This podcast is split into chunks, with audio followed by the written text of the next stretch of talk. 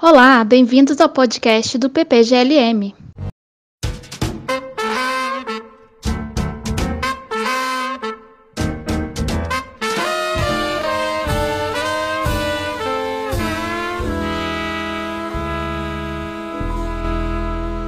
Damos início a mais um episódio do podcast do PPGLM. A entrevista será feita por mim, Camila Halber, e também Renata Augusto. No episódio de hoje, vamos conversar com o professor Pedro Rego, pesquisador e professor aqui no programa de pós-graduação Lógica e Metafísica e professor titular da Universidade Federal do Rio de Janeiro. O tema do episódio de hoje é Epistemologia em Kant.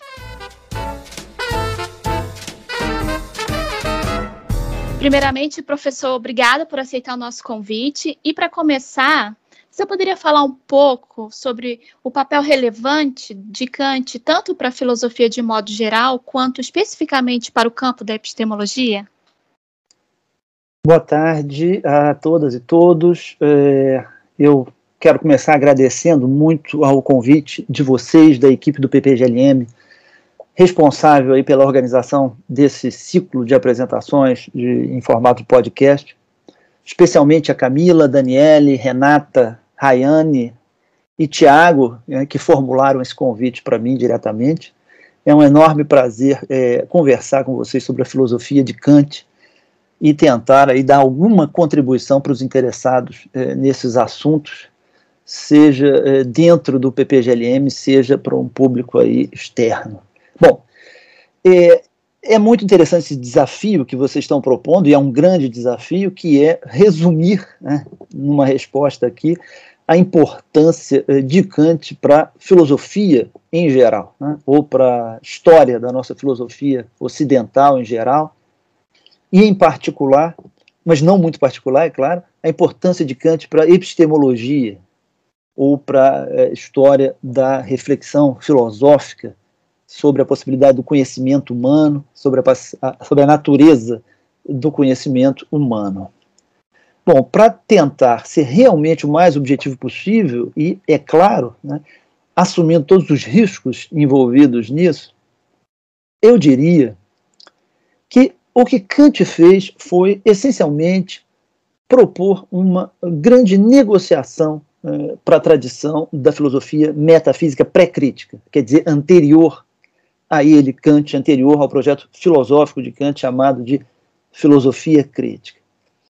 E a proposta de Kant nessa negociação, é, que foi uma negociação que começou, é, que teve seu ponto de partida, particularmente no campo da epistemologia, mas é claro que não parou por aí, essa proposta foi é, daquelas propostas do tipo é, entregar os anéis para não perder os dedos.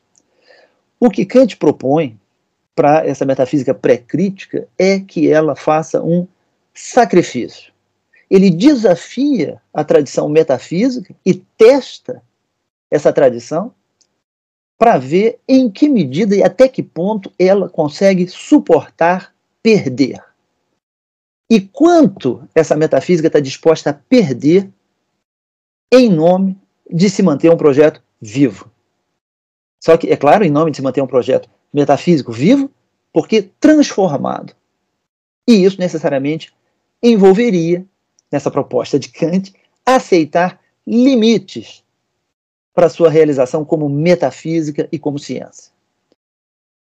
Pois bem, se a metafísica aceitasse essa negociação proposta por Kant, vai dizer Kant, ela teria que renunciar a um objetivo que sempre pareceu para ela desde a Grécia clássica, a coisa mais óbvia do mundo. E que Kant vai tentar mostrar que é um objetivo infundado, irrealizável, que é um projeto irracional.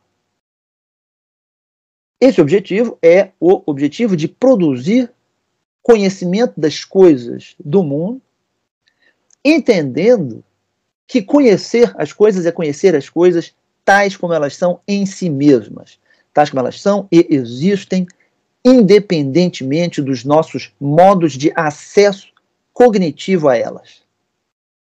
A gente poderia dizer que uma das tarefas mais difíceis que Kant precisou enfrentar foi essa tarefa de convencer o seu leitor pré-crítico, o seu leitor e filósofo, profundamente e inveteradamente realista, convencer esse leitor de que se ele aceitar abrir mão da ipseidade que está incrustada no seu projeto cognitivo metafísico, o que, que isso quer dizer?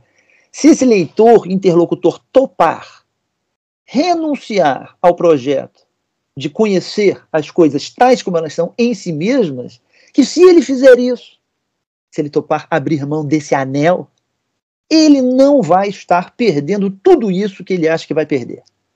Ele não vai estar implodindo o sentido do projeto epistemológico, ele não vai estar reduzindo a ideia de conhecimento a essa ideia de uma mera constatação contingente de acontecimentos, nada disso.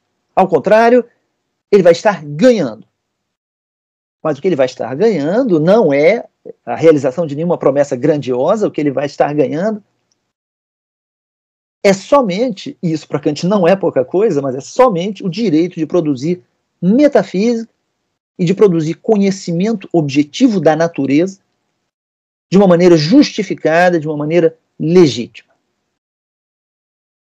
Kant vai usar todas as suas forças argumentativas para mostrar que o nosso conhecimento das coisas é um conhecimento delas, tais como elas aparecem para nós, do modo como elas se mostram segundo determinadas condições subjetivas, que são formais, mas que não são condições privadas ou idiosincráticas, né? pertencentes a este ou aquele sujeito, mas que são condições subjetivas universais, no sentido de intersubjetivas, no sentido de transcendentais. Portanto, Kant usa todas as suas forças argumentativas para mostrar que o nosso conhecimento das coisas é sempre um conhecimento fenomênico.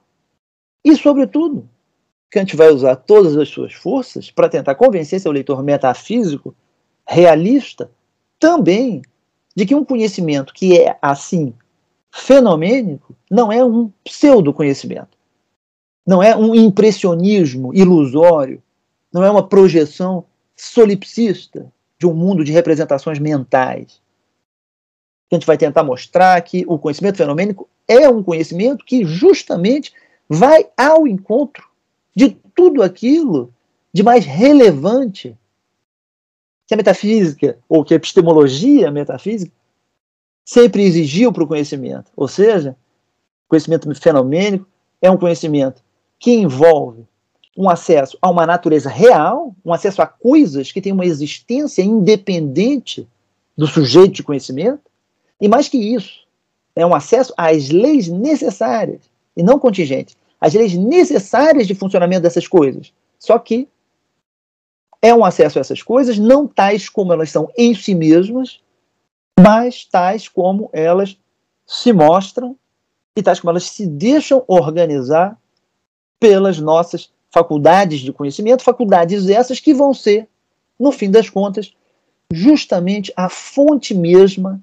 daquela necessidade e daquele a priorismo das leis do funcionamento da natureza, que vai ser chamada assim de natureza fenomênica. Portanto, eu acho que a gente poderia dizer, querendo ser muito sucinto, que o recado mais essencial do kantismo para a história da filosofia e da metafísica é esse, que se a metafísica ainda quiser ser um projeto racional viável, ela tem um belíssimo caminho pela frente. Mas para isso ela precisa migrar do domínio das pretensões fantásticas. Né? E isso é importante notar, não significa que Kant seja um repressor da metafísica. Significa somente defender que o humano fazendo metafísica não é igual Deus pensando e chegando ao ser com o seu pensamento. Kant vai ser, antes de tudo, um investigador do lugar próprio da racionalidade humana. E nesse sentido, ele é etimologicamente um grego em sentido crítico, quer dizer, ele é um crítico no sentido de que ele recorta crinem, de que ele delimita, de que ele percebe e reconhece os limites da atuação da razão humana e, sobretudo, mostra que a razão humana pode ser plenamente o que ela é, só que dentro desses limites. Uma observação importante sobre essa história, que é verdadeira, de Kant como um filósofo da delimitação, filósofo do limite. E aproveitando, é claro que o tema é, dessa entrevista nossa aqui nesse podcast é epistemologia. Existe uma leitura bastante difundida da filosofia kantiana que ignora o projeto propriamente metafísico de Kant, ou que considera esse projeto metafísico um equívoco do kantismo, uma aventura meio maluca, que seria incompatível com o espírito da filosofia crítica de Kant, espírito esse que seria um espírito positivista, um espírito quase que policialesco e repressor. Kant seria aquele filósofo que teria cortado as asas da razão humana e que, nesse sentido, teria confinado a razão humana né, dentro do campo justamente da epistemologia, que teria mostrado que a única praxis legítima da razão humana seria o conhecimento objetivo, seria, no máximo, uma ciência da natureza, e o que é pior, uma ciência da natureza meramente fenomênica, em vez de ontológica. Vejam, é claro que é verdade que a ciência da natureza para Kant é sim conhecimento fenomênico e não é uma ontologia da natureza. Mas eu acho que o que essa leitura equivocada, a meu ver, se esforça muito para não ver é que essa restrição do conhecimento objetivo e científico, essa restrição da racionalidade ao âmbito da fenomenalidade, isso está na filosofia de Kant justamente a serviço de uma liberação da racionalidade humana para fazer metafísica. Está a serviço de uma libertação da racionalidade humana para transcender o domínio da experiência, transcender o domínio da positividade científica. E transcender para quê? Transcender, é claro, né, sem pretensões dogmáticas e abusivas, mas transcender a experiência para construir um acesso àquilo que a metafísica, desde lá, os gregos, sempre perseguiu. E que Kant, como metafísico, e não como epistemólogo, também vai sempre perseguir. Que é um acesso filosófico ao que é principial, ao que é originário, ao que é fundamento, e que Kant vai chamar de é, o que é incondicionado. Portanto, é importante deixar isso bem registrado: a epistemologia restrita né, e restritiva da filosofia de Kant não é um cercadinho que Kant constrói para confinar a razão humana, para cercear a liberdade da razão e impedir que ela realize as suas potencialidades. Eu diria que essa epistemologia é como que um tabuleiro construído para a razão jogar, de modo bem jogado, um dos seus jogos possíveis, que é o jogo do conhecimento objetivo, que é o jogo da causalidade empírica. Mas Kant constrói ou delimita esse tabuleiro, ou esse cercadinho, somente para o jogo do conhecimento objetivo e da causalidade empírica não escorregar para um campo em que esse jogo não funciona. Ou seja, para a razão não desandar a querer aplicar as regras e a lógica do conhecer num domínio onde essas regras não se aplicam. E se elas são aí aplicadas, só produzem obstruções, só produzem impedimentos, que é o domínio da metafísica, ou seja, da pergunta por origem da investigação do que é principial ou do que é, de novo, incondicionado.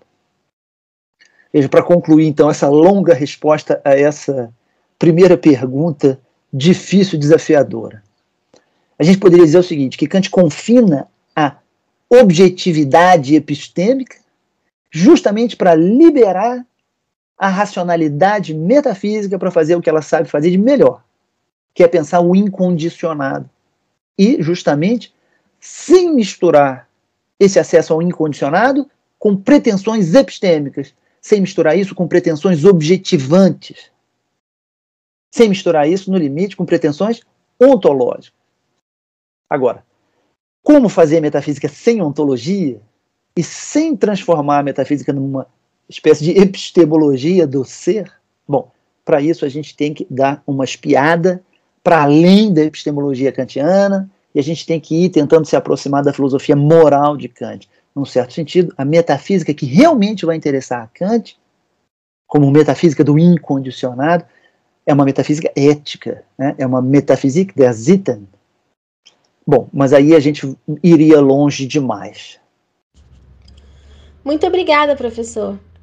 Aproveitando para falar um pouco dos jogos possíveis da razão no campo da epistemologia, nessa investigação da racionalidade humana, duas noções bastante exploradas na literatura kantiana são as de a priori e a posteriori, e as de juízos analíticos e sintéticos. Em linhas gerais, pode dizer para a gente como essas noções são definidas e como estão relacionadas, assim como falar um pouco sobre o papel que essas noções cumprem na filosofia de Kant? Sim, claro, ótima pergunta eh, também essa. É, a priori e a posteriori, juízos analíticos e juízos sintéticos. Bom, eu vou, para tentar responder essa pergunta, rapidamente apresentar como Kant define essas noções e também apresentar como Kant define outras noções que vão ser necessárias para a gente definir estas noções.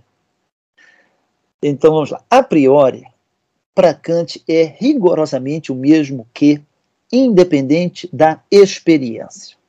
E a posteriori é o mesmo que dependente da experiência, no sentido de algo, experiência de algo proveniente de informações fornecidas né, pela experiência. É claro que para isso começar a fazer algum sentido, a gente precisa parar para definir o que Kant entende por experiência. E aí a coisa começa a ficar um pouquinho complicada, mas complicada mais no sentido de um pouquinho polissêmica, no sentido de terminologicamente um pouco ambígua, mas, a meu ver, nada que envolva o que seria uma confusão conceitual né, real. Vejam, é, experiência para Kant é definida como conhecimento de objetos dados na nossa sensibilidade.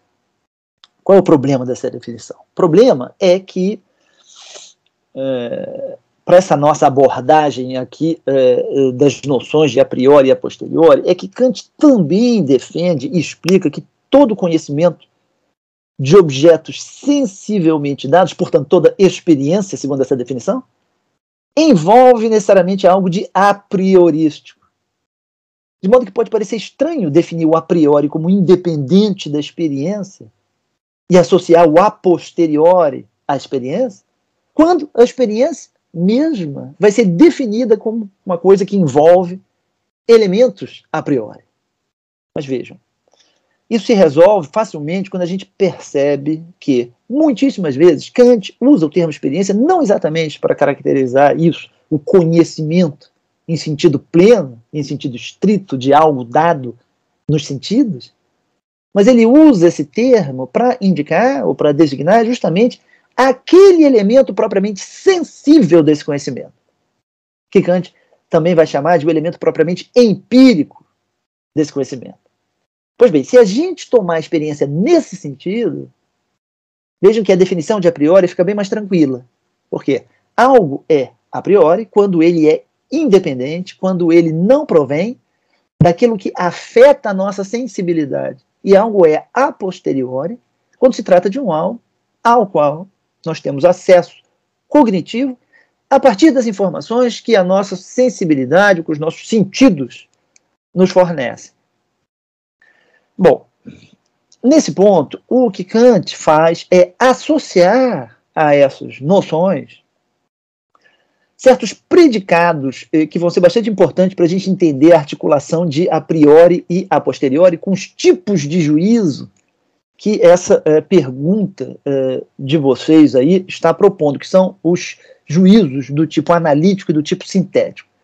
Que predicados são esses? Kant vai deixar bem registrado que todas as representações do sujeito que são ditas a priori ou a priorísticas são também ditas necessárias. E tudo aquilo que provém dos sentidos, e que, portanto, é a posteriori, é dito ser contingente. Pois bem, quando todas essas noções são aplicadas aos juízos, a coisa vai ficar mais ou menos assim. Antes de mais nada, o que é juízo para Kant? Juízos são, sempre para Kant, ligações entre conceitos, ligações essas que visam a um objeto.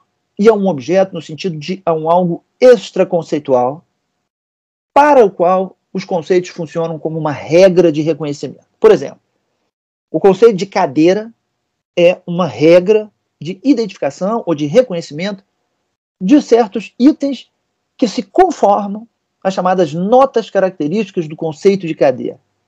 Que notas podem ser essas, por exemplo, servir para sentar, possuir pés, possuir uma base, um encosto, etc.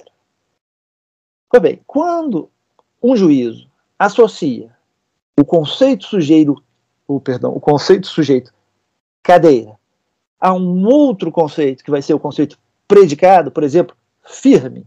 Isso para usar o exemplo mais simples do juízo do tipo categórico.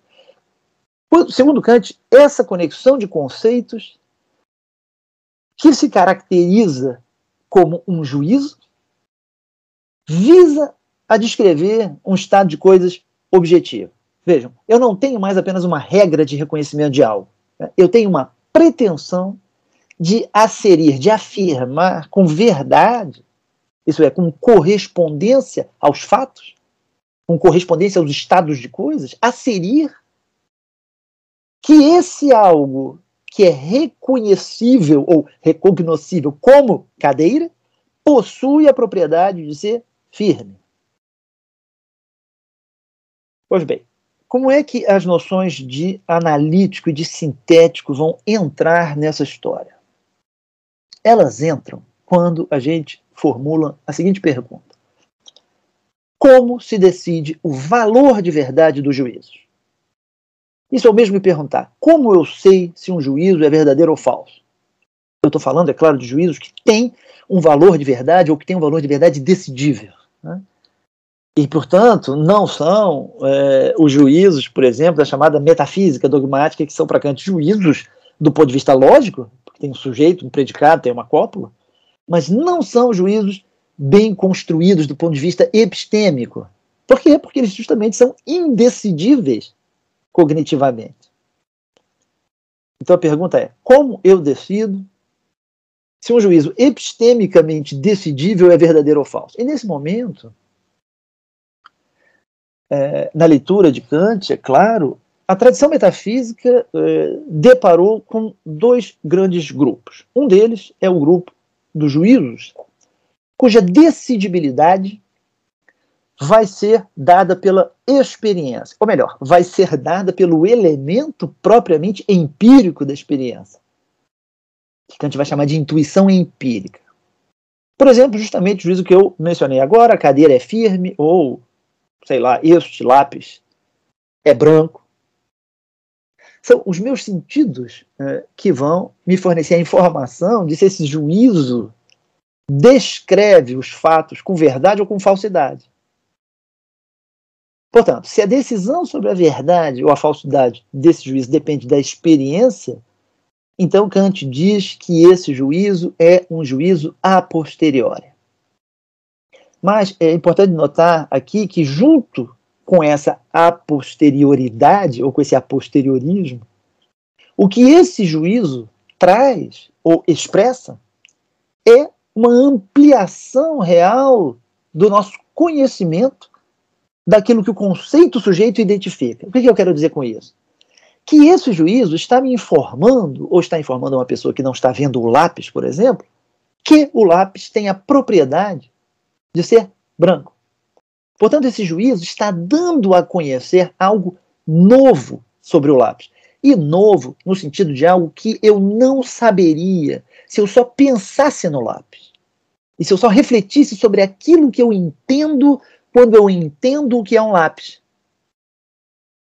Portanto, quando eu digo que esse juízo está ampliando meu conhecimento do lápis, eu quero dizer que ele está me informando propriedades que estão para além do conceito que eu possuo. No caso, do conceito de lápis. E um juízo uh, que uh, vai ser assim ampliativo ou extensivo do meu conhecimento vai se chamar no vocabulário kantiano um juízo sintético. E por fim, a última informação sobre esse tipo de juízo. Sendo ele um juízo a posteriori, e sendo ele um juízo ampliativo ou extensivo do meu conhecimento, esse tipo de juízo sintético, que é sintético na medida em que é empírico. Tá? Precisa ser sempre assim. Mas esse tem a característica de ser também um juízo que Kant chama de contingente. O que, que significa isso? O contrário de um juízo necessário ou apodítico. Em que sentido o juízo empírico, a posteriori, é contingente? No sentido de que, se a informação que ele expressa vem sempre dos sentidos, esse juízo nunca vai poder afirmar algo que sempre necessariamente é o caso. Ele vai sempre afirmar que é o caso aquilo que naquele momento eu estou sentindo ou sensivelmente apreendendo como sendo o caso. Por exemplo, não é necessário que o lápis seja branco. Se ele deixar de ser branco, ele vai continuar sendo o que ele, digamos, eh, substancialmente é, um lápis. De modo que, com o juízo desse tipo, eu vou sim ampliando o meu conhecimento dos objetos do mundo, que eu reconheço com os meus conceitos, mas eu vou produzindo um tipo de ampliação epistêmica que é uma ampliação empírica e que é contingente. Eu não vou nunca, com esse tipo de juízo, ampliar o meu conhecimento na direção de quê? De um reconhecimento de leis necessárias de funcionamento dos objetos e das coisas do mundo. Porque para Kant, uma lei, isto é, uma regra necessária de funcionamento, não vai ser nunca apreendida num simples evento perceptivo. Né? Não pode ser informada para mim por um contato sensível, individual meu, com um certo objeto que me afeta. Pois bem, esses são os juízos sintéticos é, que Kant identifica é, como muito legítimos e com os quais a tradição pré-crítica lida abundantemente e que são notadamente muito valorizados, talvez até supervalorizados, segundo Kant, pela tradição do empirismo. São juízos que são ampliativos, eles expressam conhecimentos novos, mas são meramente contingentes e por isso eles não servem, na concepção de Kant, é claro, eles não servem para uma ciência verdadeira. Porque para Kant, uma ciência verdadeira exige sempre conhecimentos necessários, isto é, conhecimentos a priorísticos, que são sempre conhecimentos de leis, por exemplo, conhecimento das leis da natureza. Ok para esse primeiro grupo. O outro grupo de juízos com que a tradição pré-crítica também lida abundantemente é o grupo dos juízos que Kant vai chamar de analíticos. E que a gente já pode facilmente imaginar como funcionam. Ao contrário do que acontece nos juízos sintéticos, nos juízos analíticos, o valor de verdade deles é independente da experiência. O que, que isso significa? Significa que para eu saber se ele é um juiz verdadeiro ou falso, basta eu prestar bem atenção no conceito sujeito desse juízo. Ou seja, basta eu refletir sobre aquilo que eu entendo quando eu entendo o que significa o conceito sujeito. Que é o mesmo que dizia aí no dialeto kantiano, que basta eu pensar nas notas características, as Merkmale, né, notas características do conceito sujeito. Por exemplo, para eu saber se esse juízo, uh, o alumínio é um metal, é um juízo verdadeiro ou falso? Eu não preciso sair pelo mundo empírico afora, pelo mundo da experiência, testando empiricamente todos os pedacinhos de alumínio que eu encontro pela frente, para saber se se trata de um metal ou se não é um metal. Eu sei que o alumínio é um metal, de novo no dialeto kantiano, porque ser metal é uma nota do conceito alumínio, uma nota contida no conceito alumínio. Isso de tal modo o quê? Que eu só entendo o que é alumínio entendendo ele como um metal. E, portanto, de tal modo que se eu produzir sobre alumínio um juízo que nega essa nota do próprio conceito de alumínio, eu vou estar produzindo um juízo que é contraditório. Evidentemente, portanto, esse juízo se chama analítico porque ele consiste, pura e simplesmente, num desdobramento, numa análise do conceito de sujeito. Numa atribuição predicativa a esse conceito de sujeito, né? uma atribuição predicativa daquilo que são as próprias notas características do conceito de sujeito aquelas notas que a gente pode dizer que constituem a inteligibilidade do próprio conceito. Pois bem, Kant vai dizer que, do ponto de vista da construção de uma ciência né, e de um conhecimento seguro, esses juízos analíticos não têm aquele probleminha dos juízos sintéticos empíricos, que é o probleminha de serem sempre juízos contingentes. Os juízos analíticos não são nunca contingentes. Porque eles não dependem em absolutamente nada da experiência. Nós sabemos a priori, portanto, de modo necessário, de modo apodítico, que o alumínio é um metal. Então, desse ponto de vista, os juízes analíticos estariam plenamente aprovados, estariam muito bem recomendados para o interesse de construir um saber sólido, uma ciência sólida. O problema é que eles têm um outro probleminha que justamente os juízos sintéticos a posteriori não têm. Os juízos analíticos, vai dizer Kant, não ampliam o nosso conhecimento. Não são juízos ampliativos do nosso saber daquilo que pertence a um objeto que eu reconheço como meu conceito. Por quê? Porque tudo que esses juízos me dizem do objeto é algo que eu sempre já soube desde o momento em que eu pensei esse objeto. Nem uma vírgula além disso. Veja, nesse sentido, uma das maiores encrencas de Kant com a tradição metafísica racionalista vai aparecer justamente nesse ponto. Kant entende que esse dogmatismo racionalista investiu todas as suas fichas nesse tipo de juízo. Para quê? Para produzir um conhecimento pretensamente ontológico, um conhecimento do ser e das coisas tais como elas são em si mesmas. E investiu tudo aqui justamente porque esses juízos são absolutamente necessários. Portanto, eles cumprem perfeitamente aquele requisito de a priorismo, né?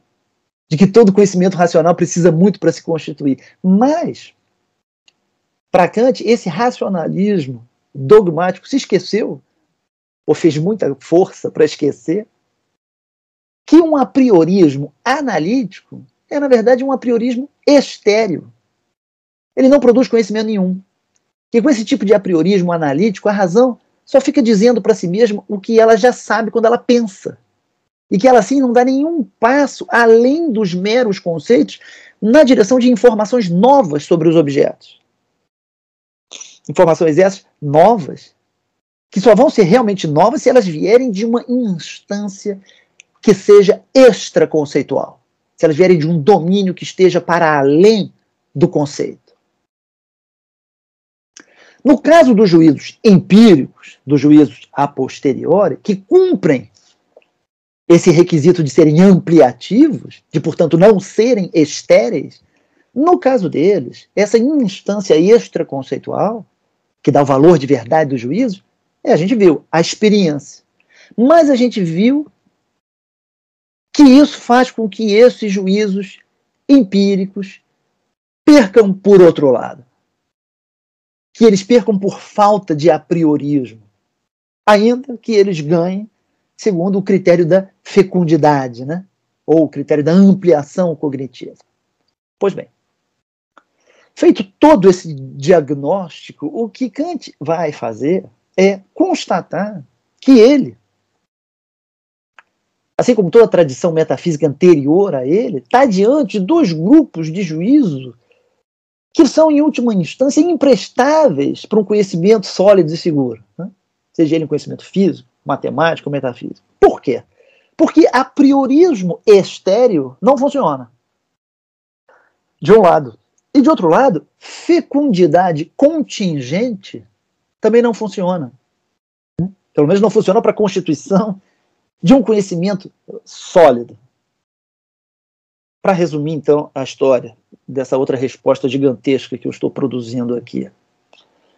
O que Kant é, vai buscar, com a sua filosofia crítica e com todo o seu idealismo transcendental, não é inventar nenhum problema filosófico novo para depois resolver. O que ele vai fazer é tentar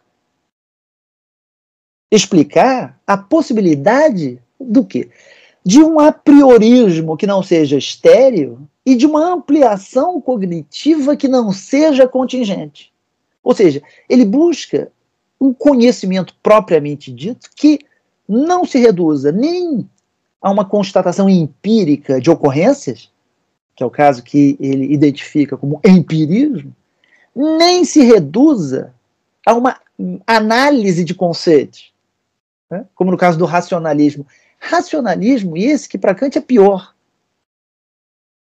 Porque é sempre uma mera análise de conceitos, mas que está sempre tentando dar um pulo do gato para o domínio do ser, que está sempre querendo dar um jeito de fingir que, além de análise, é síntese também. Que está sempre defendendo que, em alguns casos, pelo menos, seria suficiente pensar corretamente do ponto de vista da lógica geral para conseguir produzir uma passagem para o domínio da ontologia. E Kant vai escrever toda a dialética transcendental da crítica da razão pura para mostrar que isso não dá para fazer de jeito nenhum. Pois bem, e o que dá para fazer? Hum, na direção de um conhecimento legítimo, que seria ao mesmo tempo ampliativo e a priorístico. Vejam, essa pergunta é exatamente a pergunta kantiana sobre a possibilidade de juízos sintéticos não empíricos né, e sobre a possibilidade de juízos a priori não analíticos. E vejam, essa é a famosíssima pergunta, que é o leitmotiv de toda a filosofia kantiana, a pergunta pela possibilidade de juízos sintéticos a priori.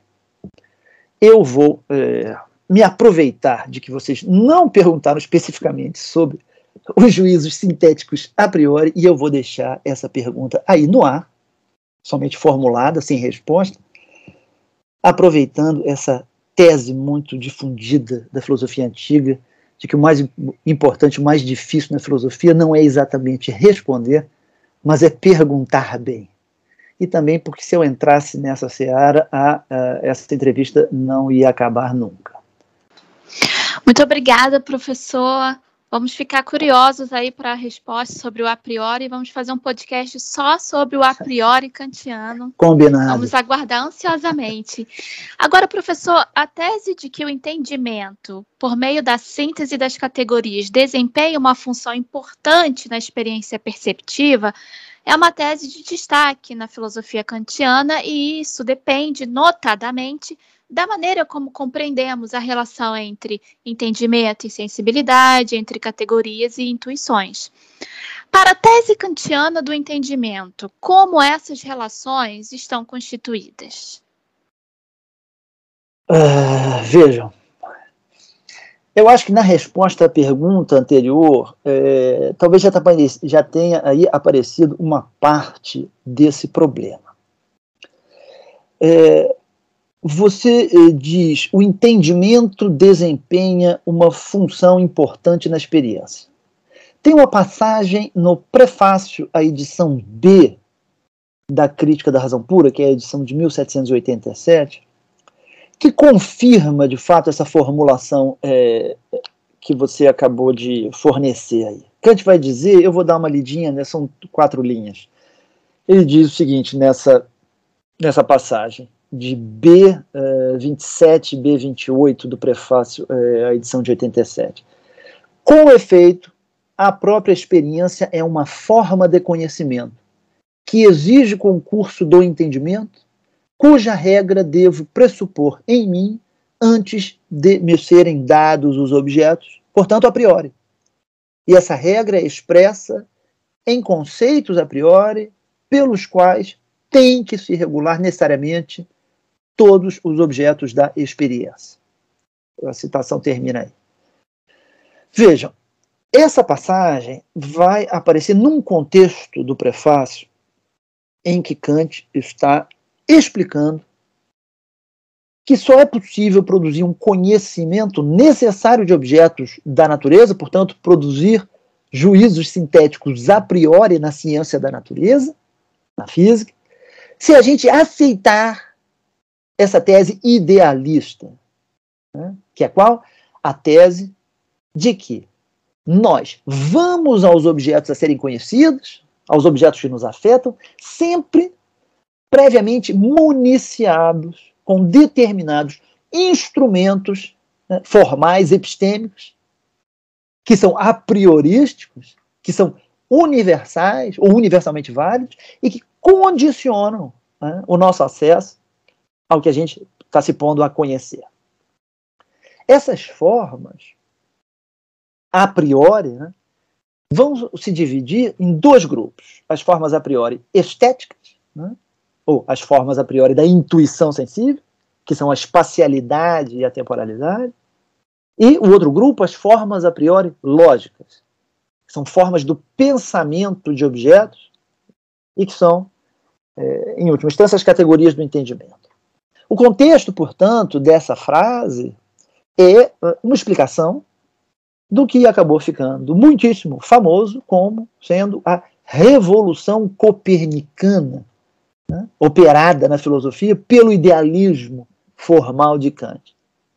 E que revolução é essa? É a tese de que nós conhecemos as coisas somente na medida em que elas se conformam a essas nossas formas epistêmicas a priorísticas.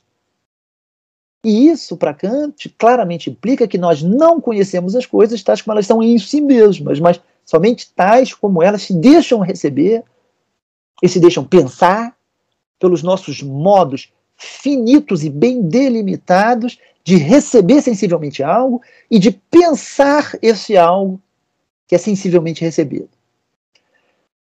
E isso é, implica basicamente o seguinte: que o kantismo está comprometido, de algum modo, com a existência de uma certa uh, externalidade epistêmica, está comprometido com a existência de um domínio de coisas, né, digamos assim, fora de nós em sentido absoluto, que são coisas que nos afetam e às quais coisas nós temos um primeiro acesso que é eminentemente sensível. Isso vai significar uh, duas coisas. Primeiro, que quando o sujeito cognoscente é assim originariamente afetado, ele produz determinadas representações singulares e imediatas que são chamadas de intuições empíricas. E que essas intuições empíricas são dispostas nas formas estéticas a priori do espaço e do tempo. Hum, isso é o mesmo que dizer que os objetos indeterminados, quer dizer, conceitualmente ainda indeterminados, né, da intuição empírica, assumem um lugar na espacialidade e um momento da temporalidade.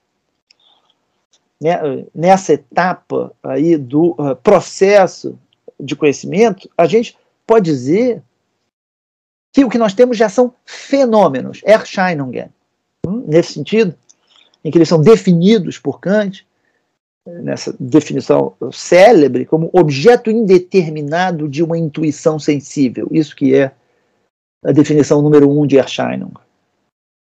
Pois bem, quando o entendimento aplica as funções lógicas do pensamento de um objeto em geral, né? quando ele aplica essas funções especificamente para pensar isso que foi dado na nossa sensibilidade, ele pensa os fenômenos por meio de categorias. Né? categorias essas que vão ser justamente aquelas formas lógicas do pensar, só que exercendo a função de uma determinação conceitual do que foi dado no espaço e no tempo. Vejam, existe toda uma discussão eh, na hermenêutica aí do kantismo sobre o momento lógico disso, que é a operação de síntese. Né? Kant fala em momentos importantes que a síntese é uma função da faculdade da imaginação, que poderia operar essa faculdade independentemente da faculdade do entendimento. Mas fala também em alguns momentos importantes que a síntese eh, da imaginação vai ser sempre uma síntese comandada pelo conceito do entendimento. Bom, em todo caso, o que importa de um modo mais geral é que o conhecimento objetivo vai ser sempre o resultado né, entre uma operação passiva é, receptiva que se produz na nossa sensibilidade e uma operação propriamente ativa que envolve tanto a construção de conceitos empíricos né, para subsumir as intuições sensíveis, quanto envolve mais radicalmente a aplicação das categorias né, como conceitos ou como formas de conceitos a priori para guiar tanto a produção dos conceitos empíricos como as ligações entre os dados intuídos. Enfim, uh, é mais ou menos assim então que Kant apresenta essa uh, relação entre entendimento e sensibilidade nisso que uh, você, na pergunta, está chamando de experiência perceptiva. E, é, nesse sentido, a gente sempre lembra daquela passagem famosa da crítica da razão pura, que resume um pouco a necessidade desse conserto, né, dessa articulação entre passividade e atividade na constituição do conhecimento, que é a passagem em que Kant afirma que intuições sem conceitos são cegas e que conceitos sem intuições são vazios.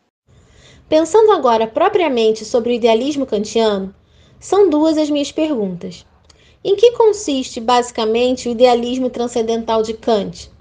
E pensando a partir de uma compreensão proposta por você de anti-idealismo do idealismo transcendental kantiano, como podemos situá-lo em relação ao antirrealismo transcendental, que é a marca mais popular da filosofia kantiana? Ok, uma pergunta conceitualmente carregada, enrolada, eu vou ter que desembrulhar ela, né, para tentar responder. Vejam, Kant é um filósofo curioso é, que se intitula, né, idealista. E nesse sentido a gente espera dele que ele confronte né, fundamentalmente formas de realismo. E ele faz isso. Mas, além de fazer isso, ele se ocupa muito tempo, né, e estranhamente, em condenar o próprio idealismo. E é claro que para essa condenação eh, do idealismo promovida por Kant não virar uma autocondenação, porque Kant é idealista, é preciso que fique claro que o idealismo que Kant está propondo é um tipo de idealismo e que ele está muito preocupado em ser mal compreendido e mal interpretado, interpretado nesse seu tipo de idealismo. E isso a tal ponto que ele escreve toda uma obra importantíssima, dois anos eh, depois da primeira edição da Crítica da Razão Pura, que é essa famosa obra chamada Prolegômenos a toda a metafísica futura, e isso foi em 1783, que é, por um lado, uma espécie de vulgata da crítica da razão pura, uma apresentação é, sumária das teses mais fundamentais da crítica da razão pura, só que adotando um método expositivo diferente. Né? Na crítica, o método expositivo é chamado de sintético, nos prolegômenos, o método vai ser chamado de método analítico. Ok, então, os prolegômenos são, é, é, por um lado, um sumário da crítica da razão pura, mas são também, muito fundamentalmente, uma resposta de Kant aos leitores e aos intérpretes da crítica da razão pura que terminaram de ler essa obra achando que Kant era um idealista, do tipo de idealista que defende que gente, disso que a gente chama de conhecimento objetivo, não passa, no fim das contas, de um impressionismo, né? ou de uma mera projeção de representações produzidas independentemente pela subjetividade. Kant, então, dos prolegômenos, é, vai fazer essa famosa distinção entre idealismo formal, que é o idealismo dele, e um idealismo material, ou um idealismo empírico, que é o idealismo com o qual ele não gostaria de ser confundido. Bom, esse é um ponto importante que eu é, quero abordar nessa resposta a essa ótima pergunta que você formulou. E o outro ponto que merece uma conversa aqui é que uh, nas passagens mesmas da crítica da razão pura, em que Kant se apresenta como idealista, ele também se apresenta como um realista. Pode parecer muito estranho isso. Não se costuma reconhecer Kant nessa referência nessa autorreferência de realista. E nessa passagem, na verdade, o que Kant vai fazer é uma espécie de jogo retórico que vai consistir numa permuta de substantivos e adjetivos. Ele vai jogar com dois nomes substantivos, o realismo e o idealismo, e com dois qualificativos, né? transcendental e empírico. Isso de tal forma que o resultado desse jogo é, serão quatro combinações. Duas dessas combinações Kant vai se auto-atribuir. Bom, vamos ver como é que isso funciona. Kant vai defender que o sistema filosófico dele é um idealismo transcendental e, ao mesmo tempo, um realismo empírico. E as outras duas combinações ele atribui ao conjunto mais geral dos seus adversários filosóficos, né? ou seja, a toda a tradição epistêmica e metafísica pré-crítica ou acrítica. Ele diz de todo esse grupo de pensadores e de pensamentos né, que eles funcionam segundo o pressuposto de um realismo transcendental. Né? De um realismo transcendental, só que, que a gente não pode dizer que é ao mesmo tempo um idealismo empírico, mas que, segundo Kant, realismo transcendental esse que necessariamente desanda em idealismo empírico, e isso segundo uma certa lógica que não está necessariamente comprometida com uma cronologia histórica. Então, é, proponho que a gente é, realize ou tente essa tarefa de desembrulhar entender um pouco é, todas essas noções e essas é, permutas. Vejam, é, o realismo transcendental, que é uh, muito associado por Kant à filosofia racionalista dogmática, a gente pode dizer muito uh, sumariamente que é um sistema de pensamento, segundo Kant, é claro, que entende ou que pressupõe que quando a razão se transcende a si mesma na direção das coisas, para produzir conhecimento dessas coisas, o que a razão encontra é uma realidade em si mesma. Ou o que ele encontra é uma realidade que ela interpreta como sendo a constituição das coisas tais como elas são em si mesmas. E o conhecimento que ela produz seria, portanto, um conhecimento dessa realidade ontológica absolutamente externa. Seria o conhecimento das coisas tais como elas realmente são em si mesmas. Daí, realismo transcendental. E a gente uh, já viu, uh, por essa nossa conversa e as respostas anteriores, que o jogo uh, do kantismo é outro jogo. O que o sistema kantiano explica é que quando a razão se transcende a si mesma na direção das coisas para conhecer as coisas, o que ela encontra não são coisas vigorando aí na sua ipseidade ou desfilando na sua constituição ontológica de coisas em si mesmas. Né? O que a razão? cognoscente vai encontrar são as coisas tais como elas estão aceitando se mostrar segundo as nossas condições de acesso a elas, que são condições finitas, limitadas, que são condições bem delimitadas e condições enquadradoras, e não são instrumentos de um acesso neutro e transparente a uma realidade em si mesma. Portanto, para Kant, quando a razão uh, se transcende na direção de um conhecimento das coisas, ela se encontra, sim, com essas coisas. Mas esse sujeito racional cognoscente produz um acesso a essas coisas que é mediado por um arcabouço de condições epistêmicas, que são condições subjetivas, que pertencem, portanto, ao domínio da idealidade. Para a nossa razão, conseguir se encontrar com as coisas que estão fora dela, para conhecer essas coisas, ela precisa colocar algo dela, razão, nessas coisas.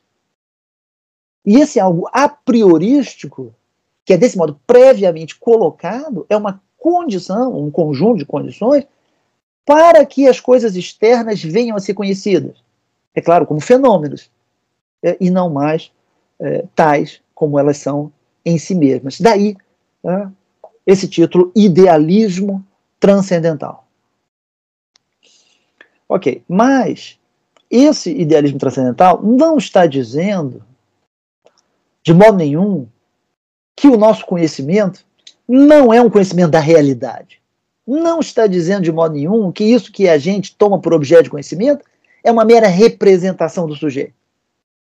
Ou que a gente vive num mundo de ideias ou meras representações que a gente mesmo produz e que a gente diria equivocadamente que seria um mundo de objetos. Né? Os prolegômenos, essa obra de 1783 que eu citei, sublinham com uma ênfase que é gigantesca que o idealismo transcendental, Kant vai dizer, é um idealismo formal. Isso exatamente para deixar claríssimo que existe um momento, ou um elemento propriamente empírico no conhecimento, que é o preenchimento material daquelas condições formais ideais do sujeito. Condições essas que o sujeito projeta como mediação para qualquer acesso a objetos. E a existência desse elemento empírico, material, garante que quando a gente conhece as coisas que nos afetam, né, recebendo e pensando essas coisas segundo condições formais a priori, o que a gente está conhecendo é de fato uma realidade fenomênica, é claro, mas uma realidade com todas as restrições né, e com todos os obstáculos ao ficcionalismo e ao invencionismo que a gente espera de um conhecimento rigoroso de uma realidade. Ou seja, o que a gente vai é, estar assim conhecendo é algo que a gente não poderia saber a partir do uso dos nossos recursos meramente internos, meramente subjetivos. Vai ser algo que nos é informado realmente por uma externalidade ou por uma alteridade que o sujeito não cria, o sujeito não modifica, não manipula. E é por isso que Kant diz que o seu idealismo transcendental é também um realismo empírico não é o realismo ontológico do projeto pretensioso né, e desmedido do que Kant chama de metafísica dogmática. Ok. Qual é, agora, precisamente a relação entre aquele realismo transcendental da metafísica racionalista dogmática e o último par da análise combinatória, que é o par idealismo empírico? Vejam, eu disse agora há pouco que a gente não pode dizer que o realismo transcendental é ao mesmo tempo um idealismo empírico, mas Kant diz que esse realismo transcendental desanda em idealismo empírico. Isso segundo uma certa lógica que não está necessariamente comprometida com uma cronologia histórica, etc. Pois bem, Kant vai discutir esse assunto na Dialética Transcendental da Crítica da Razão Pura, eh, numa sessão chamada Paralogismos da Razão Pura, especificamente no quarto paralogismo. E é uma discussão que só aparece na primeira edição da Crítica da Razão Pura. Na segunda edição, que é de 1787, toda essa discussão eh, vai dar lugar eh, a uma sessão chamada Refutação do Idealismo. Resumidamente, vejam, é, o que Kant defende naquele quarto paralogismo da edição A é o seguinte: que à medida que o realista transcendental vai sendo confrontado com a impossibilidade do seu projeto metafísico e epistêmico, se ele não aceitar produzir uma revolução na sua maneira de pensar, que vai ser a revolução proposta pelo idealismo kantiano, ele vai tender naturalmente a se transformar num idealista empírico. Por que isso? Porque um realista transcendental é alguém que acredita obstinadamente na ideia de que conhecer é conhecer as coisas tais como elas são em si mesmas. É muito difícil para ele se livrar desse pressuposto, inclusive porque é um pressuposto bem plausível aqui entre nós. Pois bem, quando ele vai descobrindo né, que todos os argumentos né, com os quais ele tenta se convencer a si mesmo de que esse seu projeto metafísico ontológico é viável, né, são argumentos de que, é, é, que, no fundo, não se sustentam.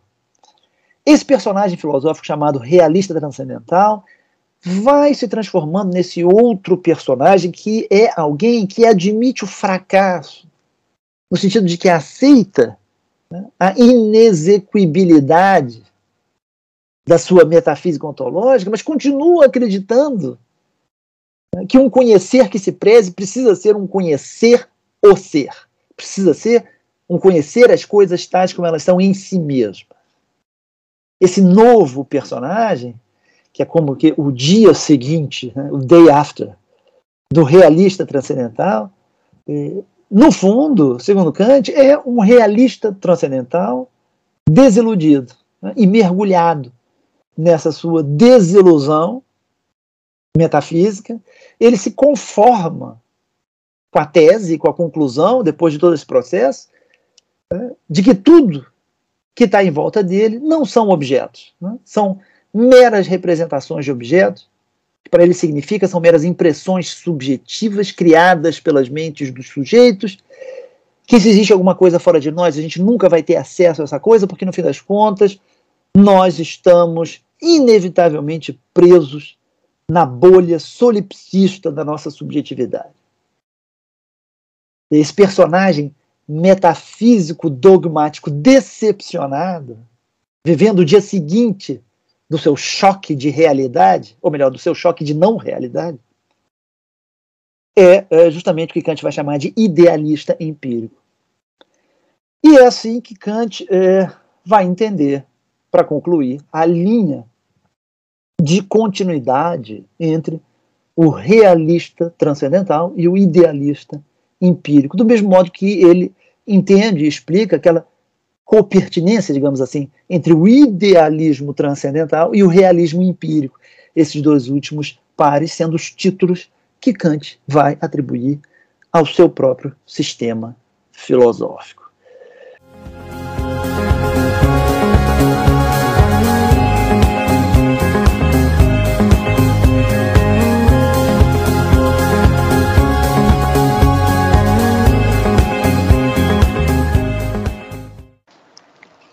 Muito bom, professor. É, no seu artigo de 2011, é, você nos chama atenção para o lugar da apercepção na crítica da razão pura e faz uma leitura do parágrafo 18 dessa obra, pensando o sentido para o projeto dedutivo da crítica com relação à distinção entre a unidade objetiva e a unidade subjetiva da percepção. De que modo a gente pode compreender a unidade subjetiva da apercepção como um juízo de percepção sobre objetos subjetivos? Mais uma pergunta escabrosa, dificílima. Vejam, eu vou tentar é, decodificar isso na medida das minhas possibilidades e dos limites é, dessa resposta, que não pode ser longa demais.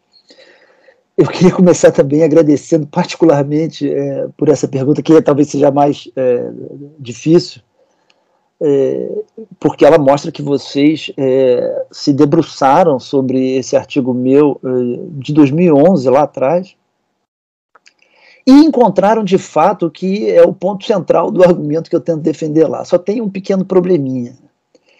É que, uh, que é, o, a minha interpretação da dedução transcendental das categorias, aí na analítica transcendental da crítica da razão pura, mudou muito nessa última década, né? Isso ainda bem, né? É saudável. É, essa mudança vai aparecer num artigo meu de 2017, que foi publicado na revista Kant e Prince. Mas, de todo modo, o que eu vou tentar fazer é responder essa pergunta, evidentemente, na perspectiva é, da minha visão mais ou menos atualizada é, desse problema. Então, é, vamos aos poucos. O tema é, dessa pergunta, que é o tema desses dois artigos aí que eu mencionei, vai ser, afinal das contas, a dedução transcendental das categorias. E essa dedução é uma das sessões mais estudadas, mais debatidas, mais controversas da crítica da razão pura inteira e talvez de todo o sistema filosófico de Kant. Né? Dizem que, eu já ouvi isso muito, que é, talvez seja a seção do pensamento de Kant sobre a qual mais se produziu o comentário secundário. Pois bem, é, na minha leitura, é, o que essa dedução tenta mostrar, ou demonstrar, é basicamente isso: que é possível um conhecimento que seja, ao mesmo tempo, objetivo e fenomênico. Kant tenta provar aqui o que? Que as coisas que eh, nos afetam, que são recebidas, como a gente viu nas respostas anteriores, pelas formas a priori da nossa sensibilidade, que essas coisas, ou que algumas dessas coisas, são pensáveis pelos nossos conceitos também a priori. Vejam, toda a importância dessa dedução transcendental das categorias, a meu ver, está nisso, que ela é uma resposta a um problema filosófico, real, né? e além de real, histórico.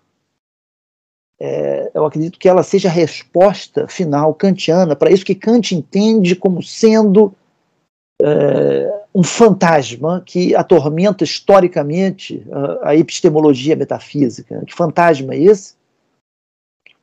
É o fantasma da possibilidade de que o mundo externo, o mundo das coisas fora de nós, que a gente pretende conhecer com a nossa ciência, que esse mundo seja, por algum motivo, resistente a nós, resistente à nossa cognição, seja resistente aos nossos conceitos, aos instrumentos que a gente precisa necessariamente usar para tentar conhecer ele. Que esse mundo das coisas externas seja de alguma maneira blindado contra nós. Por que isso? Porque, afinal de contas, veja, a constituição ontológica das coisas mesmas, né, fora de nós, não é, ou pelo menos não é evidentemente, a mesma constituição ontológica dos nossos pensamentos sobre as coisas. Enfim, parece claramente existir uma heterogeneidade entre o estatuto ontológico dos nossos pensamentos, né, dos nossos conceitos, de um lado, e o estatuto ontológico das coisas individuais que constituem o mundo que existe e que existe independentemente de nós. O que a gente vai tentar mostrar nessa sessão da dedução transcendental é que é, essa possível heterogeneidade pode se resolver quando a gente passa a admitir que o que a gente vai conseguir conhecer desse mundo externo, heterogêneo, a nossa racionalidade, é precisamente aquilo que, desse mundo que se deixa absorver pela lente própria das nossas faculdades cognitivas. É aquilo desse mundo que aceita se conformar às nossas formas a priorísticas, como a gente viu, estéticas e lógicas, de conhecimento. Vejam, isso de tal modo que se há nesse mundo externo algo de tão radicalmente heterogêneo, no sentido de resistente à nossa racionalidade, esse algo simplesmente vai permanecer incognoscível. E o objeto do conhecimento, de um conhecimento sólido e seguro de leis de funcionamento da natureza. Esse objeto vai ser o fenômeno desse mundo radicalmente heterogêneo. Fenômeno esse que é, pode ser pensado como a coisa externa tal como ela se mostra, ou como aquilo da coisa externa, aquele algo pertencente à coisa externa que aceita se fazer fenômeno é se mostrar. Pois bem, esse seria, na minha leitura, o, o objetivo da dedução transcendental: provar a possibilidade do conhecimento objetivo, demonstrando né, que pelo menos algumas das nossas intuições sensíveis são pensáveis né, pelos nossos conceitos, pelos nossos conceitos a priorísticos. Ok, vejam, se esse objetivo definido dessa maneira já é tema de uma controvérsia gigantesca, admitindo que o objetivo da dedução seja realmente esse, é, a estratégia é, dessa demonstração, o método dessa prova, vejam, isso é mais controverso ainda. O artigo que vocês é, citam na pergunta vai partir é, é, desse pressuposto de que o objetivo é esse, na dedução transcendental, e vai tentar descobrir, vai tentar explicitar qual é o método, qual é a estratégia de Kant para provar essa possibilidade do conhecimento objetivo fenomênico, claro. Veja, então uh, eu vou tentar explicar qual seria a estratégia de Kant na minha interpretação. Eu acho que esse que é o tema da pergunta mesmo. É, a mim parece que Kant a, assume o, o método de que é, é preciso adotar como ponto de partida da demonstração uma tese que não seja né, objeto de disputa, quer dizer, uma tese que seja aceitável, seja aceitável pelo menos pelo interlocutor, pelo grupo de interlocutores que desconfiam daquilo que Kant quer, no final das contas, provar. Ou seja, é, o caminho seria mostrar que quem aceita esse ponto de partida, essa tese inicial, que seria incontroversa, que a gente chama de premissa da prova, quem aceita isso teria que aceitar também a tese a ser provada, porque a tese a ser provada seria uma decorrência necessária dessa premissa, né?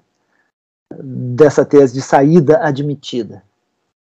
Quer dizer, resumidamente, né, eu admito A e duvido de B, mas se ficar claro que B é consequência necessária de A, fica claro que se eu aceito A, eu tenho que aceitar B. Né? A estrutura da dedução seria, portanto, algo uh, nessa direção. Na pergunta uh, de vocês, vocês uh, mencionam as noções-chave dessa prova. Né? Vocês falam de unidade subjetiva da apercepção é o primeiro conceito pesado. Depois, de juízos de percepção. Né? E, em terceiro lugar, de unidade objetiva da percepção. Então, unidade subjetiva da percepção, juízos de percepção, unidade objetiva da percepção. Essa última unidade objetiva da percepção é, teria como correlato ali nos prolegômeros o que Kant vai chamar de juízo de experiência. Vejam, a, a, aqui a gente não tem como fugir de uma discussão que é um pouquinho carregada conceitualmente, que vai envolver um vocabulário meio técnico do kantismo, mas eu vou tentar apresentar a coisa da maneira mais clara possível. É, a minha leitura é basicamente a seguinte: o ponto de partida da prova é o que Kant chama de unidade subjetiva da percepção. E eu vou interpretar isso como sendo o quê? A simples consciência que a gente tem dos nossos estados subjetivos, né? ou a consciência que nós temos simplesmente é de termos representações. Por exemplo, a consciência que eu tenho do frio que eu estou sentindo agora, o que eu senti ontem, a consciência que eu tenho dos pensamentos que me ocorrem, a consciência das ideias. E o que é muito importante, a consciência de ideias que vão se sucedendo, né? de representações mentais em sucessão temporal. Eu acho que essa é a premissa do argumento, porque uh, a mim me parece que Kant não pode exigir muito mais do que isso né, de um interlocutor do seu projeto filosófico, não pode exigir mais do que isso, por exemplo, de um cético né, em matéria de conhecimento objetivo, de um cético epistemológico. Mas isso, em princípio, uh, ele pode exigir. Por quê? Porque, pelo menos para esse interlocutor cético ser capaz de formular a sua desconfiança cética né, sobre a possibilidade de um conhecimento objetivo, ele teria que estar, no mínimo, tendo consciência das suas próprias representações mentais. Dizer, sem isso, tudo indica que ele não seria sequer capaz de realizar esse ato de formulação reflexiva e verbal, que é o ato de propor uma dúvida, uma desconfiança cética. O problema é, é que partir de uma premissa como essa, que é uma premissa tão minimalista, é, a partir disso fica difícil explicar o conhecimento objetivo como alguma coisa cuja possibilidade deriva, ou cuja possibilidade é uma consequência dessa assunção minimalista. Mas eu acho que o que Kant tenta fazer é realmente isso. Não sei se é, com sucesso ou não. É, o que Kant, na verdade, faz é exigir um pouquinho mais, como premissa desse seu interlocutor da dedução. Quando eu disse que o ponto de partida é a unidade subjetiva da percepção, né, entendida nessa minha explicação como a consciência de ter representações sucessivas, o que eu quis dizer não é que a prova decola se o interlocutor tiver representações ou possuir estados mentais. A prova que Kant está querendo construir, né, na verdade, começa se, e só começa se e quando, esse interlocutor admitir, afirmar, reconhecer que tem representações. Ou seja, não se trata é, de uma consciência de representações inqualificadas, se trata de uma consciência proposicional de ter representações. Hum? Se trata, portanto, do ato judicativo pelo qual o sujeito reconhece as suas representações como suas. Ou o ato judicativo pelo qual o sujeito reconhece as suas representações como suas, uma representação depois da outra. Né? Reconhece suas representações em sucessão temporal. Pois bem, esse reconhecimento judicativo, então, né, de estados internos, que ainda não tem nada a ver com objetividade, em sentido estrito, que é onde Kant quer chegar, conhecimento objetivo. Ainda não tem nada a ver com conhecimento de uma natureza objetiva. Mas esse reconhecimento judicativo de estados internos é justamente o que Kant vai chamar nos prolegômenos de juízos de percepção. Então, esse é o segundo conceito que vocês mencionaram. O que me parece que é a chave do argumento de Kant está justamente nesse caráter judicativo, né? juízo de percepção, nesse caráter judicativo da chamada unidade subjetiva da percepção, né? que o interlocutor da dedução parece que tem que aceitar. Por quê? Porque ao aceitar uh, esse interlocutor, né, que ele aplica conceitos em juízos para constatar a existência de algo no tempo, mesmo que esse algo sejam estados internos dele mesmo, como um sujeito. O que ele faz, no final das contas, quando ele aceita isso, é aceitar que os nossos conceitos têm um acesso à temporalidade, essa forma a priori da intuição sensível. Tem um acesso à temporalidade e tem um acesso a objetos intratemporais, que são os nossos estados internos. Portanto, tem acesso a eventos, né? palavra eventos, acontecimentos no tempo, de um modo muito geral. Para Kant isso é importantíssimo, porque provar a possibilidade do conhecimento objetivo é provar que a validade universal e necessária das, dos juízos, né, das ligações que são operadas pelos nossos conceitos, a priori, né, essa validade universal é uma validade universal que se aplica ao que é dado na nossa sensibilidade. Né? E o tempo é a forma última da nossa sensibilidade. Portanto, com essa premissa, que é a premissa de que nós julgamos sobre objetos temporais internos, né? ainda que eles sejam apenas temporais e não espaciais. Né?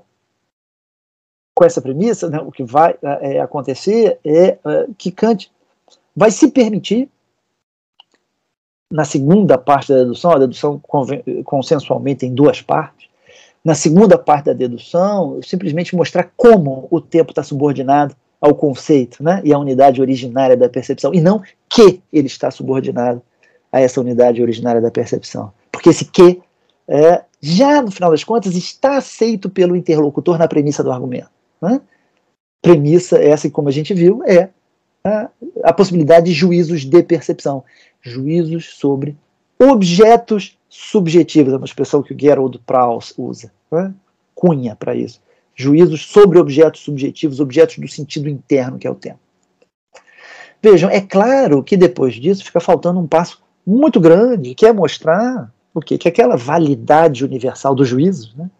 e, e necessária dos nossos conceitos a priori, da nossa apercepção originária, que, essa, é, que aquela universalidade se encontra com objetos não apenas temporais, objetos de chamado sentido interno, mas também com objetos espaço-temporais, porque afinal o conhecimento de objetos, que a dedução quer provar, é justamente conhecimento de um mundo espacializado. Mas, a meu ver, é, eu acho que esse passo é, não é necessariamente um passo que precisa ser dado por Kant na sessão da dedução transcendental. Acredito que é, esse passo seja dado em alguns outros momentos da epistemologia kantiana, Kant desenvolve toda uma demonstração de que o sentido interno, né, que é o tempo, não tem representações que são autônomas, próprias dele, exclusivas dele. Né? Tudo que acontece na temporalidade do nosso sentido interno, né, Kant vai defender essa tese, são como que a contraparte subjetiva de algo que, em última instância, provém de uma externalidade, algo lá fora, né, uma externalidade absoluta em relação ao sujeito, e que afeta o sujeito, e quando afeta o sujeito, necessariamente afeta o sujeito primariamente na forma do sentido externo do sujeito, forma essa que é justamente o espaço. E isso significaria, então, que ter representações de estados internos implica necessariamente a existência né, de uh, objetos no espaço, ou de uma fenomenalidade espacial, que é essa fenomenalidade espacial, é, digamos assim, a contraparte propriamente objetiva, né, e na verdade até mais originária, né, daqueles fenômenos que são meramente internos, né, de modo que, para todos os efeitos, é, provar que nosso, os nossos conceitos a priori se aplicam aos nossos estados internos temporais seria indiretamente provar que eles é, se aplicam também a dados espaciais, porque seria provar que eles se aplicam à forma a priori da nossa sensibilidade como um todo.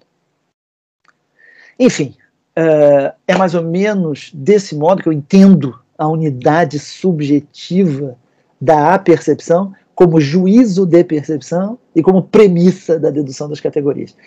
Eu peço desculpas pelo tom um pouco técnico dessa resposta, mas a culpa é de vocês.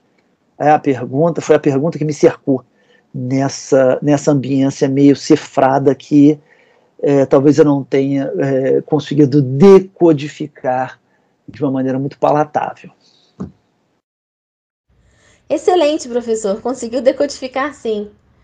E para finalizar nossa conversa, eu quero perguntar sobre a relação entre conhecimento e prazer na estética de Kant. Bom, na crítica da faculdade do juízo, Kant introduz um argumento cuja função é distinguir o juízo de gosto do juízo de conhecimento teórico. E há uma aparente contradição quando Kant sustenta que o juízo de conhecimento teórico não é acompanhado necessariamente por um sentimento de prazer, mas também sugere que existe prazer no processo judicativo pelo qual reconhecemos objetos, este sendo relacionado ao processo de conhecimento empírico. Como poderíamos solucionar essa aparente contradição, professor? Ok, é, vocês preparam armadilhas é, fantásticas, na verdade, né? É, em vez de me perguntar o que é o gosto e a beleza para Kant na crítica do juízo, né, que eu responderia de uma maneira espontânea, vocês encontram um problema dificílimo é, nos meandros de uma dedução dos juízos estéticos da terceira crítica, sobre o qual eu falei, então eu tenho que prestar contas disso. Né? Eu vou tentar é, tornar essa resposta, ou, uh, colocar essa discussão num, no nível da, da beleza que é emana, digamos assim, dessa última das três críticas de Kant que eu considero uh, a mais interessante, a mais misteriosa. É, o que está em questão é sempre a relação é, entre gosto e conhecimento na pergunta é, inteligente e difícil que vocês formularam. É, vejam, a relação de Kant com o, uh, o gosto, né, com a questão da beleza, antes de a gente entrar na terceira crítica, é uma relação que tem uma história. Eu queria falar um pouco sobre isso. Ela tem uma uh, história uh, e uma história de instabilidade.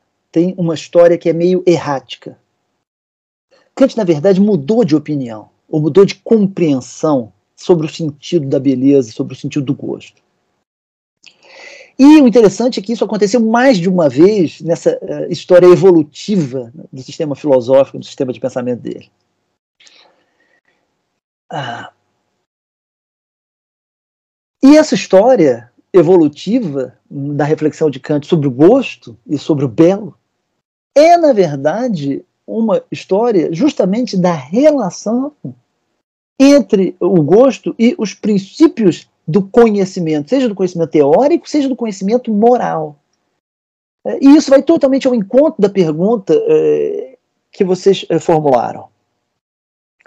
Então, é, o primeiro capítulo dessa história, a gente pode dizer que acontece ainda é, no que se convencionou chamar o período pré-crítico de Kant. Kant tem uma obra desse período chamada Observações sobre o sentimento do belo e do sublime. É uma obra de 1764. O período crítico, como a gente sabe, começa na década de 1780. E nessa obra pré-crítica, Kant vai é, expressar, manifestar uma compreensão do que é virtude moral. Vamos falar de moralidade. Que aproxima muito esse seu conceito de eh, moralidade, do Kant pré-crítico, aproxima muito a moralidade da esfera do sentimento. Kant, eh, nesse momento, associa, como que, eh, sob uma inspiração grega, platônica, a ideia de bem, para Kant é a ideia da moralidade, a ideia do belo. Ele vai dizer que aquilo que é moralmente valioso é algo que nós somente sentimos como moralmente valioso. E que esse sentimento, né, eu cito Kant nessa obra de 64, ele vai dizer é o sentimento da beleza da natureza humana, ou da beleza e da dignidade da natureza humana. As coisas juntas. Beleza e dignidade moral caminhando juntas nesse momento né, do pensamento de Kant. Isso não é uma coisa óbvia. E o acesso que a gente tem a essa bela moralidade vai aparecer aí nesse momento como um acesso que é eminentemente estético. Isso é um acesso que se dá pela via do sentimento. Tem um comentador é, muito importante, reputado de Kant, chamado Henry Ellison, que explica bem esse ponto na introdução do livro que ele escreveu sobre a estética de Kant, o livro chamado A Teoria Kantiana do Gosto. Ele lembra, eu acho bastante oportunamente, que essa ligação de beleza e moralidade é, na verdade, a marca muito importante do pensamento do século XVIII em geral, que é um século muito definido por essa tradição britânica do moral sense. Né? É um século é, caracterizado por muitos justamente como o século do gosto. E uma das características distintivas né, desse século do gosto, século XVIII, é que a, concepção de estética é, e de beleza que se expressa aí é uma coisa que não tem absolutamente nada a ver com essa nossa ideia é, de que gosto é um problema pessoal, né? de que gosto é uma questão privada, de que gosto cada um tem o seu, de que gosto não se discute, como a gente diz hoje, com a maior tranquilidade, com a tranquilidade de quem está dizendo uma trivialidade século XVIII, o gosto é, no mínimo, um fenômeno coletivo, ou no mínimo, um fenômeno social. Né? O sentimento da beleza, o sentimento do bom gosto vai ser associado a essa ideia de um sensus comunes, que é, assim, um sentimento, mas um sentimento que se pode, em algum nível, exigir dos outros. Né? Exatamente do mesmo modo que a moralidade não é um assunto privado que valores morais não são valores só meus, idiosincráticos. E justamente essa moralidade que está fundada no mesmo sentimento da beleza humana, ou da beleza e da dignidade humana, nesse século XVIII que associa profundamente essas duas noções. Ou seja, a aproximação entre gosto e moralidade, desse século do gosto, isso é importante observar, né? não vem para rebaixar a moralidade né, ao estatuto de um assunto privado. Justamente o contrário. Essa aproximação vem para elevar o gosto e a beleza né, ao estatuto de uma avaliação universal, não sei, fundada em princípios públicos, pelo menos, coletivos, princípios sociais. Talvez princípios universais. Só que isso é importante, né? Princípios esses, sociais, públicos, que, ainda que sejam coletivos, eh, não podem ser demonstrados, não podem ser objeto de prova. Mas mesmo assim reivindicam uma validade que vai para além da esfera do que é meramente privado, transcende a privacidade né, valorativa e avaliativa né, de cada sujeito. Pois bem, o Kant pré-crítico parece, em grande medida, aderir a esse espírito né, do tempo dele, o espírito do século do gosto. Parece compartilhar essa ideia de uma associação entre moralidade e beleza, digamos assim, sob o signo de uma intersubjetividade, né, coletividade, publicidade, digamos, de uma intersubjetividade, ainda que seja uma intersubjetividade que não se enraiza em princípios propriamente lógicos ou racionais, no sentido de demonstráveis, ou de passíveis de uma dedução. Pois bem, esse é o primeiro capítulo eh, da história de Kant com a beleza né, e com o gosto. O que acontece é que Kant vai aos poucos abandonando essa posição. Isso desde a dissertação de 1770, até que no auge eh, do período propriamente crítico, eu me refiro aqui basicamente às obras entre 1781 e 1788. Kant migra integralmente para a ideia de que o gosto eh, e a nossa avaliação da beleza são fenômenos meramente empíricos. E ele quer eh, dizer com isso que não faz nenhum sentido procurar qualquer tipo de fundamentação filosófico-crítica para a nossa apreciação do belo. Né? É o mesmo que aderir a essa nossa compreensão meio intuitiva de que gosto cada um tem o seu, de que o que é belo para alguém só é belo para esse alguém em função da constituição subjetiva né, e idiosincrática desse alguém que está julgando e avaliando. Bom, esse testemunho é, de Kant, nessa fase 2 né, da história dele com a beleza, vai, é, vai aparecer de maneira muito clara numa nota de rodapé famosíssima da estética transcendental, que é uma seção da crítica da razão pura, auge do período crítico. É uma passagem que todo mundo cita, é, é uma passagem em que Kant chega a exigir que se abandone o título de estética, que é o título de uma ciência, que como ciência deve estar sempre envolvida com a busca de princípios universais e racionais, que portanto se abandone o título de estética para qualquer reflexão sobre o fenômeno da beleza e sobre o fenômeno do gosto. Eu vou citar rapidinho essa essa essa nota de rodapé, pedaço dessa roda de, pedaço dessa nota de rodapé. Ele diz o seguinte: são os alemães os únicos que atualmente se servem da palavra estética para designar o que outros denominam crítica do gosto.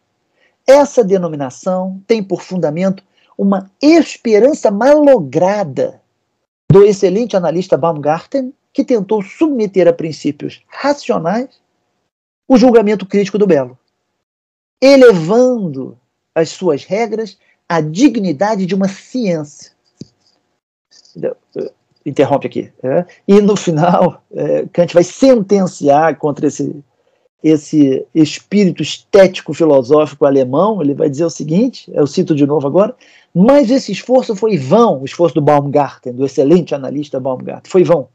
Tais regras ou critérios do gosto, com efeito, são apenas empíricos quanto às suas fontes principais e nunca podem servir para leis determinadas a priori pelas quais se devesse guiar o gosto dos juízos termina então essa parte, essa citação. Vejam, com esse movimento, que Kant está fazendo é separar completamente né, os fundamentos do gosto né, e da nossa avaliação de algo como belo, de um lado, e de outro lado, os fundamentos dos nossos juízos morais, e evidentemente também os fundamentos dos nossos juízos de conhecimento teórico, né, dos nossos juízos propriamente cognitivos. O Kant eh, crítico da maior parte da década de 1780, pelo menos até por volta de 1788, vai ser um Kant que defende claramente que é, o conhecimento objetivo tem, sim, princípios racionais universalmente válidos e demonstráveis, que são as categorias do entendimento, em última instância. É um Kant que defende que a moralidade tem um princípio racional, aliás, maximamente racional, que é a lei moral, também universalmente válido, também demonstrável. Bom, demonstrável, seja por uma dedução na fundamentação, isso é controverso, seja pela famosa teoria do facto da razão, na crítica da razão prática, enfim. E é também um Kant que defende, no final das contas, que a beleza é objeto de uma avaliação meramente privada e que por isso o gosto que não se funda em nenhum princípio universal, é um assunto que não é objeto de uma ciência e que não merece nenhuma dedicação especial da filosofia crítica. E esse, então, é o segundo capítulo da história de Kant com a, a estética do sentimento, né, com o problema uh, do gosto da beleza. E, finalmente, o terceiro e último capítulo da história.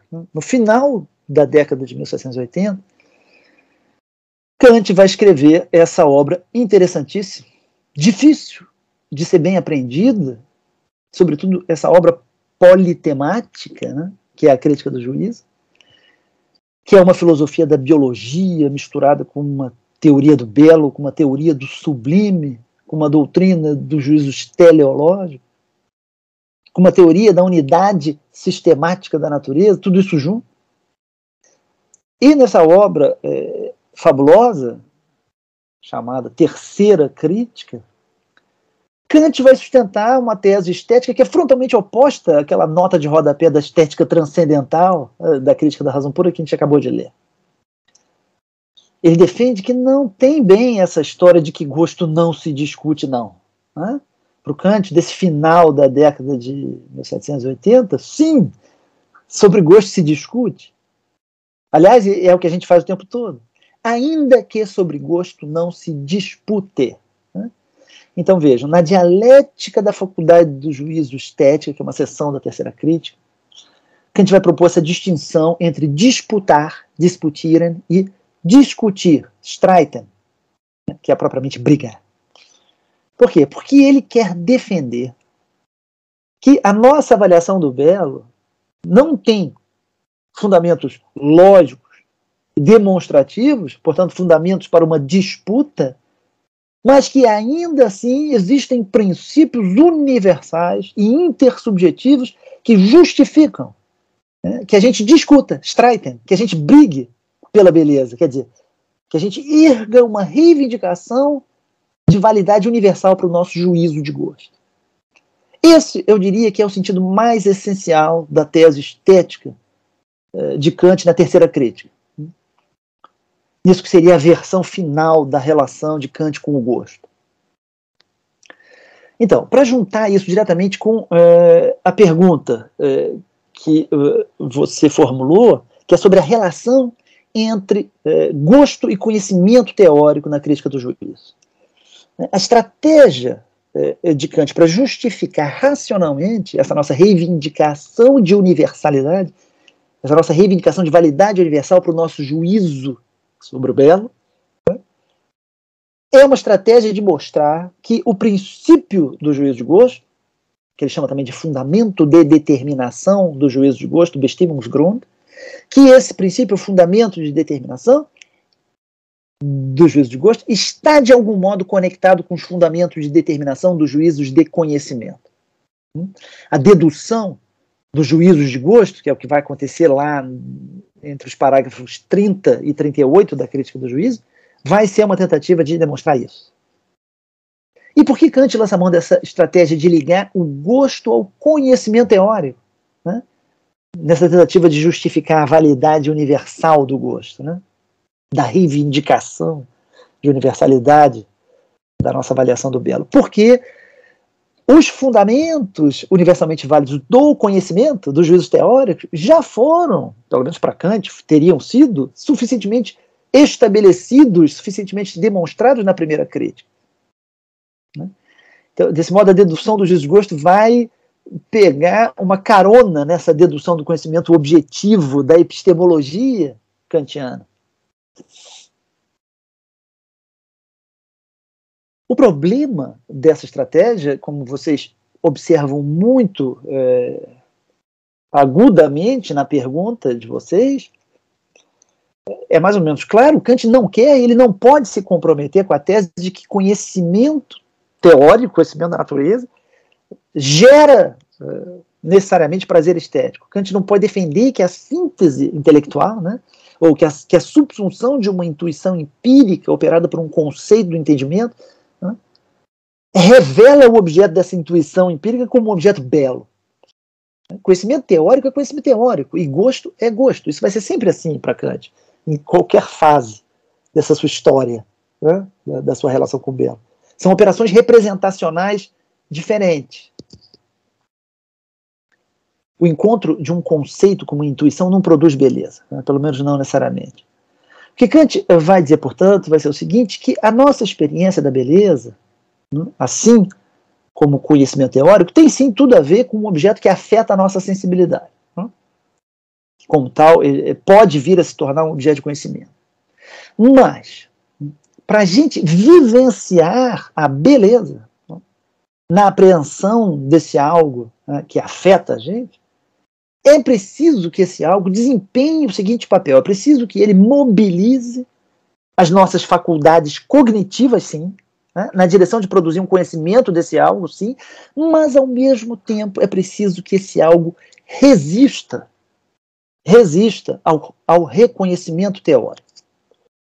A tese de Kant, na minha leitura, vejam que não é uma leitura unânime, né? Esse ponto, particularmente, é um ponto pouco controverso. Né? Mas na minha leitura, a tese de Kant é que o sentimento da beleza é a nossa vivência né, subjetiva de um esforço das faculdades de conhecimento, das faculdades cognitivas, para realizar o conhecimento. Mas o sentimento da beleza não é um efeito da consumação do conhecimento. Não é efeito do reconhecimento de uma intuição por um conceito. Na verdade, a consumação desse conhecimento, dessa síntese conceitual, justamente o que ela faz? Interrompe todo o esforço. Interrompe a necessidade de qualquer esforço adicional, justamente porque nessa consumação, o objetivo do conhecimento já se completou. E o que isso significa? Significa que a vivência da beleza dependeria, é assim que eu leio, depende de algum nível de incompletude epistêmica. Né? Porque não dizia depende de um certo fracasso do conhecimento. Porque esse fracasso é justamente o que protela o tempo do empenho, né? o tempo da tentativa, protela a busca. Esse fracasso epistêmico é aqui o que intensifica a aproximação, né? intensifica no limite a harmonização das faculdades envolvidas no conhecimento. E a beleza para Kant não é outra coisa, isso é literal. Não é outra coisa senão o sentimento dessa harmonia. Né? Ou talvez o sentimento da intensificação da harmonia das faculdades cognitivas, sem a consumação do conhecimento. Kant vai chamar essa harmonia intensificada das faculdades de conhecimento, para ele, é, das faculdade, da faculdade de entendimento com a faculdade da imaginação, vai chamar isso de um jogo livre, um freies Spiel, um jogo né, que produz em nós uma vivência sensível que a gente toma como um sensus comunes, ou seja, como um sentimento que é universal. Né? Por que é universal? Porque a gente percebe esse sentimento do belo né, esteticamente, né, fundamentalmente distinto do sentimento privado, que gente vai chamar de sentimento de agradabilidade. E que eu defendo, então, que essa nossa percepção interna de uma universalidade estética tem um fundamento. Não precisa ser uma impressão ilusória. O fundamento é qual? É justamente esse: a aproximação harmônica das faculdades cognitivas, que são intersubjetivas. Né? Mas a harmonia é essa, que está na base de uma universalidade que é indemonstrável. Por quê? Porque essa harmonia de faculdades intersubjetivas é justamente uma harmonia livre, né? um freies Spiel, um jogo livre que é livre de conceitos. Tá? Portanto, é uma harmonia pré-conceitual ou anteconceitual. E por isso, indemonstrável, improvável.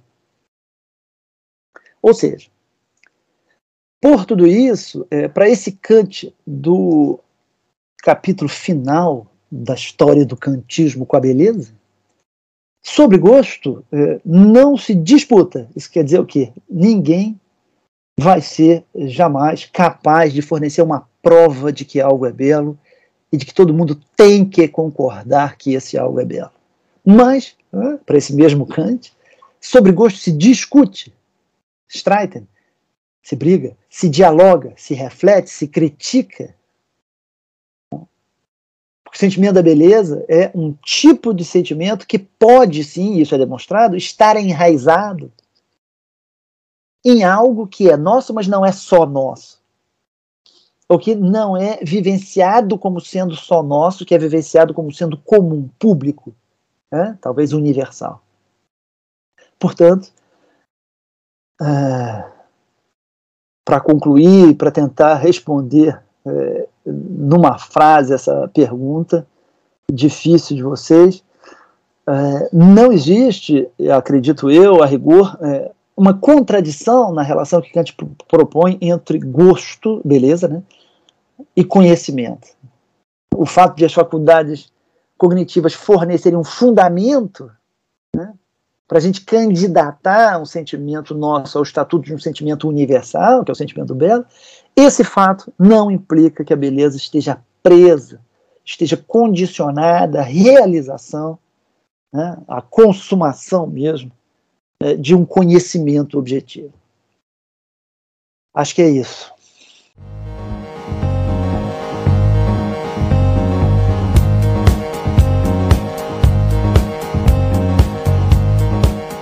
Agradecemos ao professor Pedro Rego pela excelente entrevista e também agradecemos a você que nos ouviu pela sua audiência. Pedimos que compartilhe esse episódio com os amigos e segue a gente nas redes sociais. Estamos no Instagram, Twitter, YouTube. Lá você ficará por dentro de todas as nossas atividades e eventos. E claro, continue acompanhando os próximos episódios do podcast do PPGLN. Até mais!